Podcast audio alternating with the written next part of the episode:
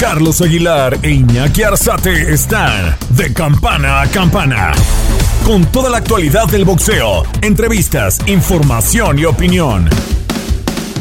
De campana a campana. Hola, hola, hola, toda, toda, todo el universo. Señores, los saludamos con nuestro podcast de boxeo a través de TUDN Radio. Iñaki Arzate, su servidor Carlos Alberto Aguilar. Mucho que platicar, llenos de mucha alegría porque hay una actividad enorme de boxeo.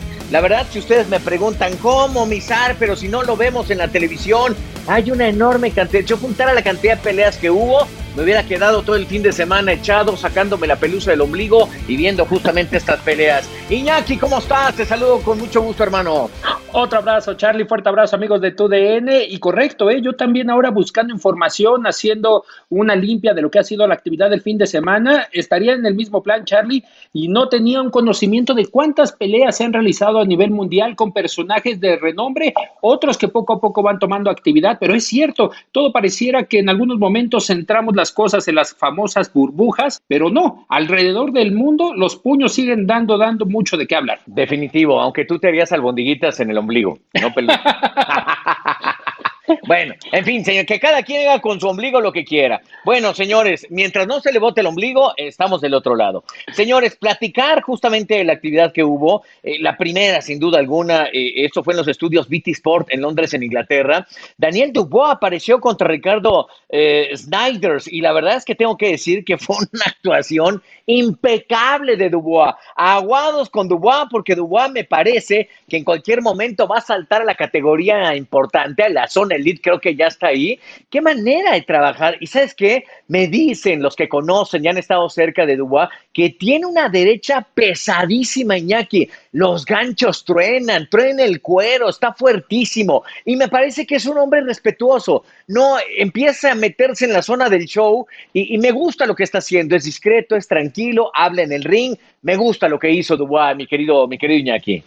Sí, invicto ante Ricardo Snyder con esa victoria por la vía del nocaut técnico, tuvieron que parar el combate. Y señalando eso, Charlie es uno de los hombres británicos que a la par de Anthony Joshua 22 años de edad, pero destacando que a la par de Joshua son hombres literales con fibra, con poder, que es puro músculo su cuerpo, y es ahí la diferencia en algunas ocasiones ante rivales, como lo vimos en Dillian White, que sí está muy marcado, está muy, eh, está muy choncho, potente, pero nada que ver con este tipo de atletas, literal, como Anthony Joshua o el mismo Daniel Dubois. Eh, uno de los boxeadores que hay que tomarlo en cuenta por ser uno de los campeones de la Organización Mundial de Boxeo, que lo que ha señalado podría clasificarse dentro de los primeros cinco para posteriormente buscar esa pelea en su momento, si se realiza con Anthony Joshua, dependiendo las circunstancias que tenga también el boxeador británico contra Kubrat Pulev.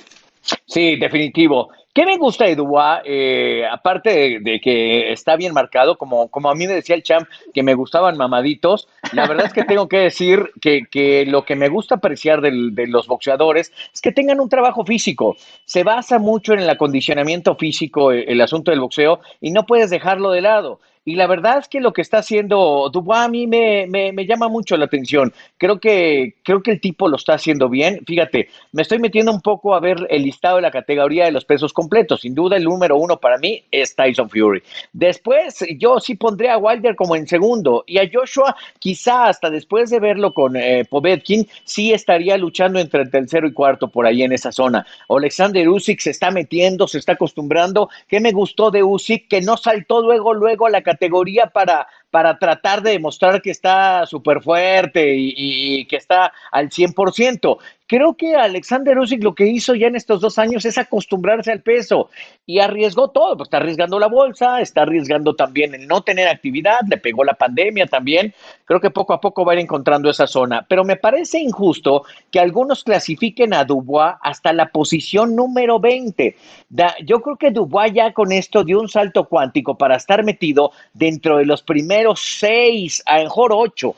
Y yo quitaría a Dylan White, la verdad, porque creo que Dylan White nos ha demostrado que es un, tipo que no es disciplinado, que está metido más en la fiesta. Eh, como de estilo Andy Ruiz. Yo hasta Andy Ruiz lo sacaba de la lista de los primeros 10 porque les falta demostrar, ¿qué nos han demostrado en el último año? Uno que fue noqueado y el otro que perdió con una panza donde tú y yo cabíamos adentro. Es decir, creo que, creo que no, no, no tendría opción para estar en este momento en la categoría elite, querido Iñaki. Sí, lo que ha señalado, la indisciplina, la falta de constancia en el tema atlético y también en el tema deportivo, y es eh, uno de los eh, casos que, que se ha suscitado en el tema de los pesos completos y que lo has comentado con el tema de los dos exponentes como Alexander Usyk, que ha ido con ese proceso de semicompleto, crucero y que le costó todavía mucho trabajo Charlie ante Charles Witherspoon en aquel combate allá en Chicago cuando marcaba su presentación ya cerca de los pesos completos, le costó trabajo, pero es uno de los boxeadores que hay que tomarlo en cuenta, especialmente por esta generación de pugilistas ucranianos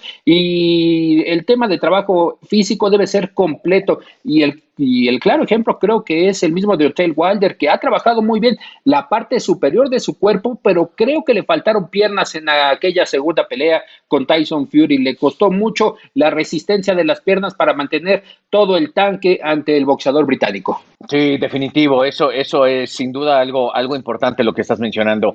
Actualmente creo que fíjate, haciendo un análisis, ahora que me empiezo a integrar mucho al fútbol y empiezo a ver el trabajo físico de algunos, de algunos deportistas y, a mí me gusta destacar eso, qué, qué, es lo que trabajan, cómo lo están trabajando, eh, qué materia física están tomando para empezar a, ejercer el dominio de, de, la fuerza física.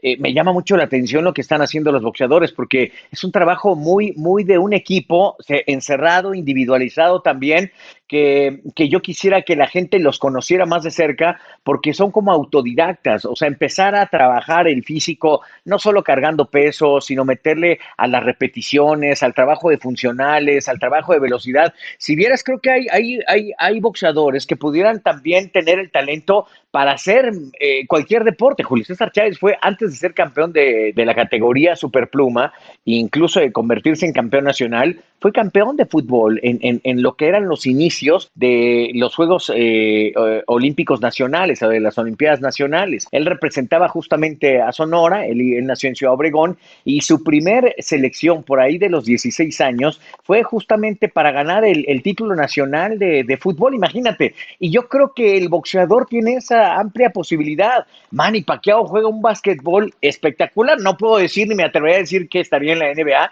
pero tiene esa, es multidisciplinario. Yo no sé si los futbolistas, yo no sé si los basquetbolistas tienen esta posibilidad. Recuerdo que Canero se acaba de ver contra con este, ay, el jugador de el jugador de de, ¿De básquet? No es de básquetbol, ¿cómo se llama? Stephen Curry. Stephen Curry, claro, y, y, se puso a hacer una escarceo con él, no alcanzó a nivel el golpe que le metió para tocarle la gorra, es decir, y yo no sé si ellos tienen esas posibilidades. Creo que el boxeador de repente es menospreciado, Iñaki, y es también señalado por, porque como se va a liar a golpes, pues puede ser una piedra, un ignorante o algo por el estilo. Y esa transformación me gusta que lo están haciendo los chicos que se meten en serio en estos días de pandemia a trabajar en el gimnasio. Y es que el boxeo, Charlie, amigos de TUDN Radio, es un ejercicio muy completo. De hecho, hay algunos estudios científicos que marcan que para la reducción de peso, para tonificar el cuerpo, el boxeo es una de las mejores disciplinas en practicarla. Es decir, las rutinas de boxeo, no solamente subirse al ring, sino la forma de trabajo previo a lo que hace el boxeador antes de subirse al ensogado, es muy completa, tanto piernas, brazos, cuerpo, tonificar eh, justamente lo que es toda la condición física. Es uno de los deportes que se ha vuelto hasta muy famosos en los últimos años, Charlie. El claro ejemplo, y en el tema también deportivo y negocio, es con Julio César Chávez, con la, con, mm, con la integración de sus gimnasios, donde ha tenido buenos resultados. En su momento, ahorita actualmente están cerrados, pero en su momento sí asistía mucha gente a las rutinas de boxeo a practicarlas a saber qué es tirar los puños. Definitivo. Fíjate que incluso eh, esto, esto, los boxeadores han empezado a tener una moda que viene de los últimos cinco años en adelante, que empezó a hacer los ayunos intermitentes. ¿Y a qué me refiero con eso? Que en lugar de matarse con la alimentación, lo que generan son ayunos de 12, 14, 16 y 20 horas. Y, y, eso ha generado que el boxeador Fíjate, es increíble cómo eh, llegó un científico y empezó a practicarlo con algunos de ellos eh, en, las investigaciones que yo he hecho y, entonces este médico les dijo, oigan, lo que pasa es que el ser humano, esto de las tres alimentos al, al día, es un asunto que se vivió en Estados Unidos por ahí de los 40 porque la gente estaba volviéndose obesa. Entonces se repartieron la alimentación de esa manera y se convirtió en una moda y después se convirtió en una costumbre. Eso que decían que el desayuno era el alimento más importante, realmente eso es una fantasía. ¿Qué pasaba con los primeros seres humanos en el mundo, los, que, los, nómadas, los que aparecieron eh, eh, eh, en, nuestro, en nuestro planeta? Lo primero que empezaban a hacer era una serie de ayunos no porque quisieran, sino porque comían cuando podían. O cazaban un búfalo, o de repente había algo de semillas y las consumían, o encontraban pesca y lograban pescar y consumir. Entonces no comían diario, sus ayunos eran importantes y físicamente estaban adaptados para el cuerpo, para acostumbrarse esa genética de años y miles de años de evolución la seguimos teniendo.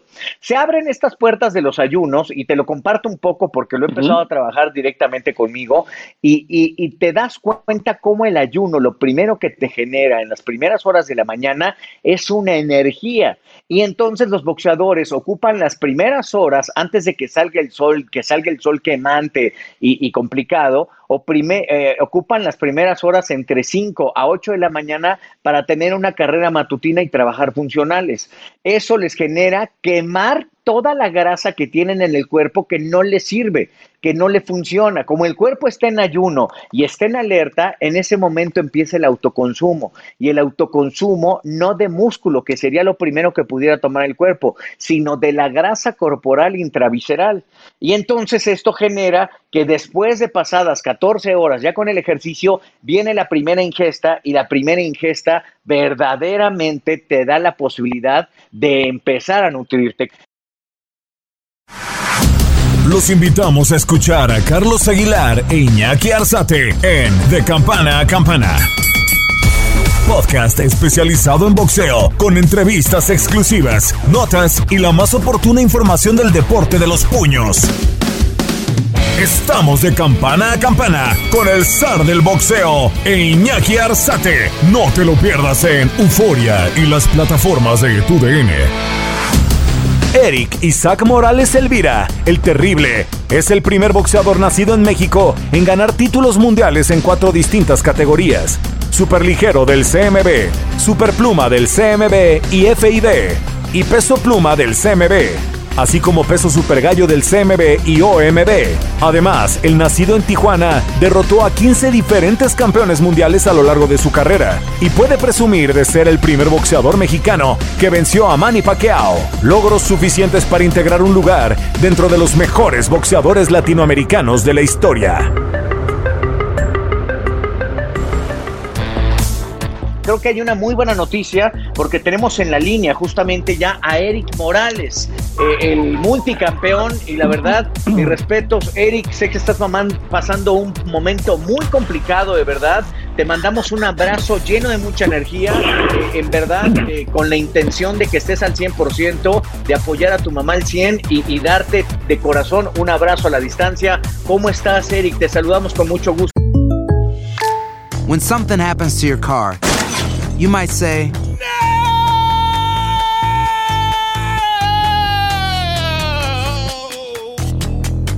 My car!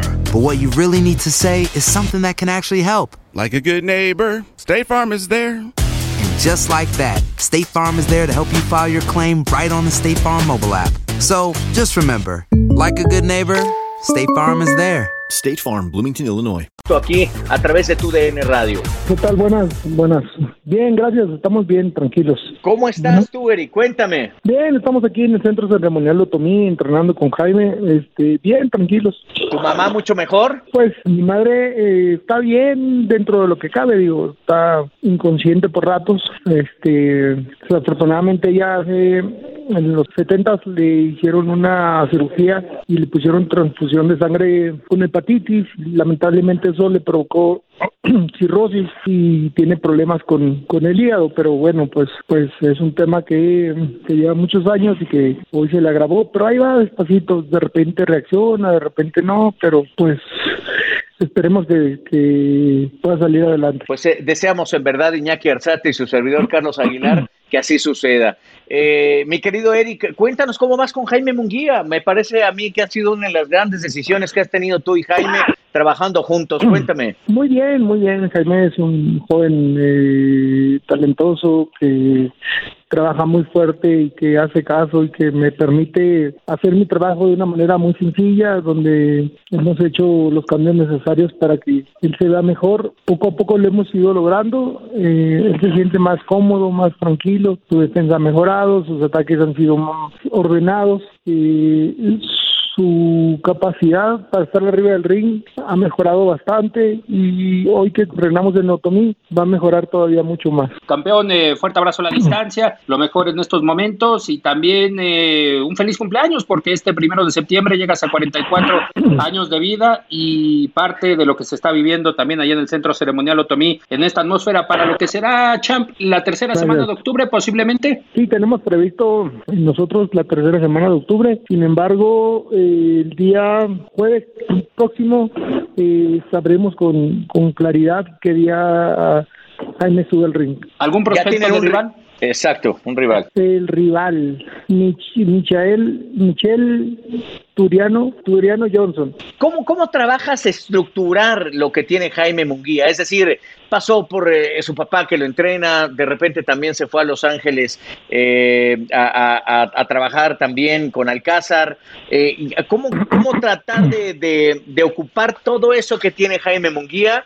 y estructurarlo. Si algo tenía Eric Morales, era la estructura de su boxeo. Sabías qué paso tomar, cómo caminar arriba del cuadrilátero, eras un estratega, sabías dónde atacar, en qué momento. ¿Cómo estás aportándole eso a Jaime? Cuéntame. Esa es la parte que estamos trabajando más. Es la parte donde, mmm, te lo platico. Haz de cuenta que el boxeo, pues está platicado así como lo platicamos, no, no, pues hacer esto, hacer lo otro. Eh, eh, detalles, ¿no? Pero lo que estoy viendo con él son detalles más fundos, que un poquito como la poesía del, boxeo. La parte donde, donde lo llevo y lo busco a que reaccione y entienda que cuando haces una acción hay una reacción y tú tienes que tener en mente cómo parar eso y ir adelante de él dos pasos.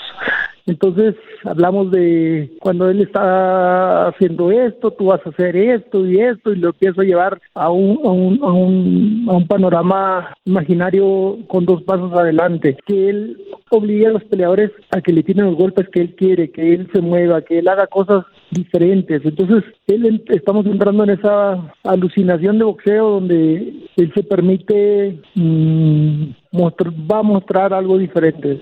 No, no, no una rutina no normal de ya derecha, sino hacer cambios, hacer hacer lo básico, un boxeo más completo de cintas, movimientos, este caminar, detalles, detalles importantes que hacen ver a un peleador que, que, que, realmente vale la pena verlo, ¿no? Definitivo. Iñaki. Los primeros resultados, eh, Champ, en el cuerpo de Jaime Munguía ya se empiezan a notar en el aspecto de la falta de oxígeno en un principio, para que se vaya acoplando a la altura y posteriormente ya tener una buena condición física? Sí, bueno, es, es trabajo natural del físico y, consistencia y velocidad y, y, y capacidad, es muy, muchos detalles, pero si ustedes me recuerdan, eh, cuando no estaba conmigo tuvo una pelea en Monterrey, de hecho sí. en los últimos rounds llegó muy cansado, muy cansado. Imaginemos que era un peleador que tiraba golpes por tirar y que muchos de ellos los fallaba y que tiraba al aire y que la frustración también lo llevaba a que se vaciara porque el enojo y, y el no controlar las emociones es un problema. Entonces, eh, en su primer pelea que tuve con él después de ese, mal evento, eh, yo estructuré hacer dos detalles nada más. Uno, eh, los, sus ataques que fueran menos constantes, sino más, más definidos, más, más, eh, más estructurados hacia dónde íbamos a golpear y en concreto, ¿no? Y estaba prácticamente toda la pelea me la pasé jalándolo para que no, no se desbocara. Y él lo entendió y llegamos a una segunda con esa capacidad. El problema de él no es aire, el problema es que eh, el aire no lo sabe administrar. Entonces, no sabe administrar lo, sus capacidades, el aire, eh, sus piernas, sus golpes, combinaciones. Y eso es lo que estamos trabajando, o sea, la poesía del boxeo, cómo poder administrar todo de tal manera, cuándo utilizarlo, por qué utilizarlo, detalles así chiquitos, pero muy importantes para que en las peleas se vea mejor. En, en esta última pelea que subimos, eh, trabajó 11 rounds y habíamos hecho todo lo que, lo que necesitábamos para que se viera bien. Pero yo le decía, necesito que salgas y ya no te, ya olvídate de noquearlo, olvídate de todo. Yo quiero que le hagas velocidad, porque la velocidad vamos a encontrar lo que queremos para darle la pelea. Y me dijo, se lo había dicho tres rounds antes, no me hacía caso, no me hacía caso. Y finalmente en el décimo él se dio cuenta de que lo que yo le estaba diciendo era real. Y en el onceavo lo, lo aplicó, terminó y terminó la pelea. Aún así, malamente su su, en mi esquina estaba Fernández y estaba su papá.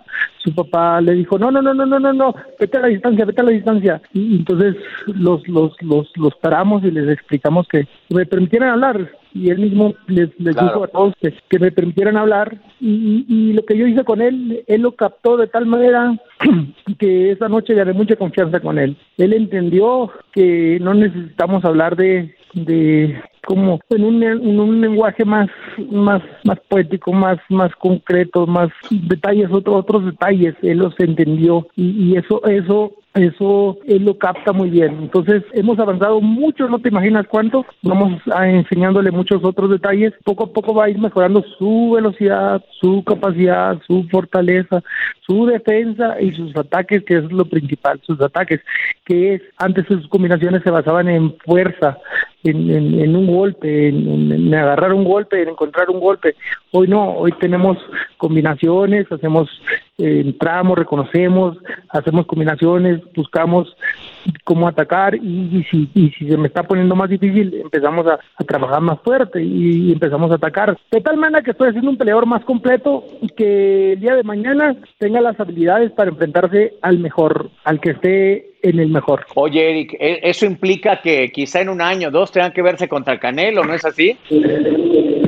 Pues mira, nosotros estamos trabajando, nosotros no, no, no te quiero decir que contra Canelo, contra este, contra Juan, contra Pedro, nosotros estamos pre preparando para, para enfrentar a los mejores de la división media, mediana y pues el que esté, ¿no? Canelo de hecho ya ni está en mediano, ya está peleando en super welter, super mediano, perdón. Entonces, quién sabe cuánto aguanta porque le meten demasiados, demasiados aparatos y demasiadas fortaleza, ¿no? A ver, recordemos que el boxeo empezó en la técnica, luego pasó a la velocidad y hoy estamos en la fortaleza. Y yo al mío les estoy enseñando técnica, velocidad y la fortaleza, pues hay que se encargue el preparador físico, pero yo no no comparto la, la, la, la, la fortaleza. No creo que sea eh, una herramienta necesaria. Entre un fuerte y un técnico siempre va a ganar el técnico.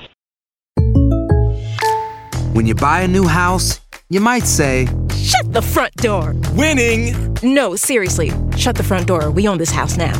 But you actually need to say, Like a good neighbor, State Farm is there. That's right. The local State Farm agent is there to help you choose the coverage you need. Welcome to my crib. no one says that anymore, but I don't care. So just remember, like a good neighbor, State Farm is there. State Farm, Bloomington, Illinois. Los invitamos a escuchar a Carlos Aguilar e Iñaki Arzate en De Campana a Campana. Podcast especializado en boxeo, con entrevistas exclusivas, notas y la más oportuna información del deporte de los puños. Estamos de campana a campana con el zar del boxeo e Iñaki Arzate. No te lo pierdas en Euforia y las plataformas de TUDN. Eric, hablando un poco de eso, eh, ahí está la. Yo, yo opino que, que, el boxeo está por encima de. y, se vuelve. Empieza a integrar otras materias, como tú bien dices: la técnica, la estrategia, la velocidad y la fortaleza. Tú enfrentaste a boxeadores muy fuertes, como Pacquiao. ¿Cómo, ve, cómo, cómo analizas esa fortaleza de Pacquiao con lo que tiene Jaime Munguía? Que es muy fuerte. Bueno, eh, tendría que hacer un comparativo y es completamente diferente. Pensemos que Pacquiao era un peleador fuerte y era recio, era habilidoso, pero para mí Pacquiao y Márquez son los únicos dos peleadores que han desafiado el tiempo y, y la, la historia del, del, del, del de la forma del boxeo, porque los dos cuando eran jóvenes sí noqueaban, en el caso de en el caso de Pacquiao no, no tengo nada que decir, sí noqueaba bastante, pero se convirtieron en peleadores donde subieron de peso, subieron más de peso, subieron más de peso y empezaron a noquear a sus rivales de una manera más sencilla, más fácil. Subieron más de peso y se hicieron más viejos y se volvieron más fuertes. Eso es contradictorio a la, a la ley natural de la de los boxeadores. y eso no pasa en ningún lado. Eh, hay muchos mitos, hay muchos, muchos. A mí me consta uno eh, y en su momento será bueno platicarlo. O en, esto, en esta época no. Sin embargo, no acuso nadie de nada, simplemente es algo que no, no, está, no está lógico. Jaime es un peleador que tiene 23 años, que estamos aprovechando su fortaleza, su fuerza y la vamos a, eh, la vamos a tratar de canalizar bien. Cuando él tenga 30, 30 y tantos años, estaremos pensando, o él tendría que estar pensando en eh, cómo ajustar su, su fuerza. En el caso muy particular, en el caso de Mayweather, Mayweather era un peleador muy ágil, muy rápido y, y él para seguirse manteniendo a los 30, a los 40, igual de rápido, empezó a hacer trucos, pero trucos muy evidentes como adelantar las manos, como eh, imaginarse que estudiar muy bien a los peleadores, imaginarse que golpes salen, va a salir y él entonces este, salir antes y anteponerse a esa, esa velocidad. Él siempre, detalles así, cosas que si las ves en video te vas y con lo que te digo te vas a dar cuenta. Él, él ya sabía lo que venía, entonces cuando los veía hacer la acción salía rápido. Entonces, para verse igual de rápido. Sin embargo, en su juventud no ocupaba eso, en su juventud solamente lo pensaba y lo hacía y, lo lograba y no, no pasaba nada. Entonces, nosotros sí tenemos que ir ajustando. Eh, nosotros no usamos ni utilizamos ninguna, ninguna, ningún tipo de sustancias prohibidas o no prohibidas eh, para, para mantener ese nivel. Nosotros tenemos que trabajar lo que nosotros tenemos, lo que la, naturaleza te da. Así que, Jaime, lo vamos a hacer que su fortaleza y su fuerza hoy, hoy ya eh, la sepa aprovechar y la, y la sepa aprovechar muy bien. Ya casi redondeando, mi querido Champ, hablando de la dinastía Morales, ¿es cierto que el Junior se va a convertir en boxeador, que ya deja el fútbol? Eso dice el, el, terriblito, hombre. Lo que pasa es que el terriblito tiene 14 años. y tiene, tiene pensando muchos años si el fútbol o el, o el, o el boxeo. Entonces pasea un ratito para acá y un ratito para allá, y un ratito para acá y un ratito para allá. Pero, te soy bien honesto, tengo, tengo, tengo otro hijo que tiene 22 años y entrena y entrena y me dice, papá, déjame debutar. No, papá, déjame debutar. No, papá, déjame debutar. Y entonces no quiero, no quiero porque no ha hecho tanto amateur. Entonces yo estoy seguro que le van a salir muchos defectos ahorita que entramos al profesional. Pero tengo otro niño, tengo otro niño, se llama Nicolás. Ese, le gusta el boxeo, entrena, no habla mucho de él, reconoce y entiende lo difícil que es hacerlo, pero y tiene fuerza, tiene todos los atributos que necesitamos para que sea boxeador, pero pero no le gusta la violencia, que también es parte de. Entonces, a él le voy más ahorita, a él, a él, a Nico, y que a mí me guste que sean boxeadores, claro, yo los dejo que hagan lo que quieran, tan es que, que, que Eric juega fútbol, el otro va a natación, el otro va a otros, a otros, todos traen sus actividades, pero todos quieren boxeo, más no los dejo y ocupan mi aprobación porque yo soy el que, el que los, los avienta para fuera del boxeo porque no cumplen con lo que tienen que tener para poder hacer esto este negocio de la manera que, que se necesita hacer. Con trabajo con esfuerzo con dedicación con, con ganas con, con hay muchos muchas muchas cosas que se necesitan tener para poder lograr querer llegar a ser gran peleador no si no pues no tiene caso. Para recibir golpes pues no no tiene caso. No es no es Eric. no, no, es la finalidad. Eric, eh, eh, estás, estás visorando no solo tener a Jaime Guía, empezar quizá una escuela de boxeo muy al estilo de Eric Morales, a lo mejor que de repente agregar a otros campeones del mundo, empezar a hacer tu carrera como entrenador. A mí me, me llena mucho saber que Eric Morales está queriendo entrenar a los boxeadores nuevos porque puede venir una gran camada, como lo hizo tu papá, como ahora estás pretendiendo tú. ¿Ves, ¿Te ves a lo lejos así? No, no, no tanto. Te voy a explicar por qué. Yo desde que muy chico, yo me he encargado de muchas, muchas, muchos entrenamientos y de muchas estrategias de muchos peleadores que he tenido y que he representado y que he apoyado. Travieso, Jackie y otros tantos que he tenido y que he estado trabajando con ellos y que, y que les digo y que a veces yo, yo por los tiempos que por porque yo soy activo, está en esa época era activo y entonces no me dedicaba a entrenar, solamente les decía que hicieran, cómo lo hicieran y, y les daba detalles. Hoy que este es mi segundo, formalmente es mi segundo peleador que entreno, el primero fue Jesse Vargas y este ahora con, claro. con Jaime, pero la verdad yo me desespero mucho, me desespero mucho porque este no está fácil, no no no está sencillo. Jaime de verdad me tiene mucha paciencia y yo le tengo mucha paciencia a él también. Entonces nos encontramos y nos entendemos y vamos caminando bien. Pero ¿cuántos peleadores podemos tener así? Entonces para mí es muy difícil estarles diciendo lo que quiero que hagan y no porque quiero que piensen como yo ni que hagan las cosas como yo. Yo respeto sus capacidades y respeto su manera de hacerlo porque si no lo hago así no nunca va, nunca vamos a poder destacar las capacidades de ellos. Pero yo me voy a dedicar a otra cosa. Yo traigo ahí mis, mis asuntos yo ahorita estoy momentáneamente con, con Jaime trabajando y lo hago con mucho gusto, el tiempo que dure y el tiempo que, que se me permita trabajar, lo vamos a hacer bien, lo vamos a hacer al 100 y yo creo que habrá un momento que me tenga que, me tenga que ir este y me vaya con mucho gusto, sabiendo que, que aporté lo mejor posible. Pues la verdad que sirve este preámbulo, querido Eric, para felicitarte, tus 44 añotes, 44, ¿verdad? Sí, hombre, ya estoy viejo. Uy, ¿qué me dejas a mí? Que soy cuatro años más grande que tú, imagínate. Oye, bueno, bueno, eh, lo que pasa que a uno le duele todo, mándeme.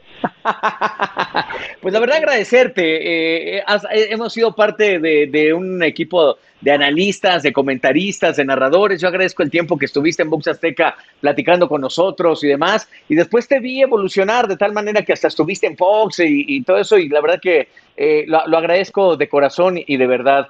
Deseo, deseo pronto poder verte, abrazarte y, y en verdad desearte que, que tu mami se recupere y que venga, que venga lo mejor para, para todos ustedes y para la familia Morales. Un abrazo gigante, Eric. Muchas gracias, un abrazo, muchas gracias, un abrazo a todos. Hasta luego. Bueno, querido Iñaki, pues ahí están las palabras de Eric Morales. Lo tuvimos que eh, eh, soltar un poquito porque se nos está acabando la, la, sí. la, hora de estudio también. Nos estamos alargando. Ya mi amigo Orlando me dice, ya, ya, por favor, ya, Sar, paguen eso. Les mandamos un abrazo, en verdad. Ahí está Eric Morales. En ocho días estaremos platicando con Marco Antonio Barrera bueno, no en ocho días, tan pronto se abra el espacio de este universo interactivo y tendremos justamente a Marco Antonio Barrera, porque así vamos tocando la puerta de los grandes campeones del mundo, los ex, -campeones, ex campeones, y nos vamos metiendo poco a poco en el detalle del mundo del boxeo. Ya platicaremos de más victorias y de lo que tuvo el calendario, Iñaki. Claro, claro, porque sigue dando de qué hablar el boxeo, Charlie. Yo creo que es uno de los deportes que siempre se mantiene activo.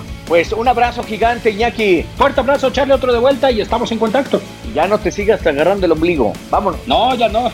vamos, a, vamos a aplicar la del señor Aguilar. Vamos a hacer una reducción. Ahí vamos. Te, te, te, juro que te voy a entrenar. Voy a hacer tu Eric Morales. Vente. Por favor, venga, venga. A la orden.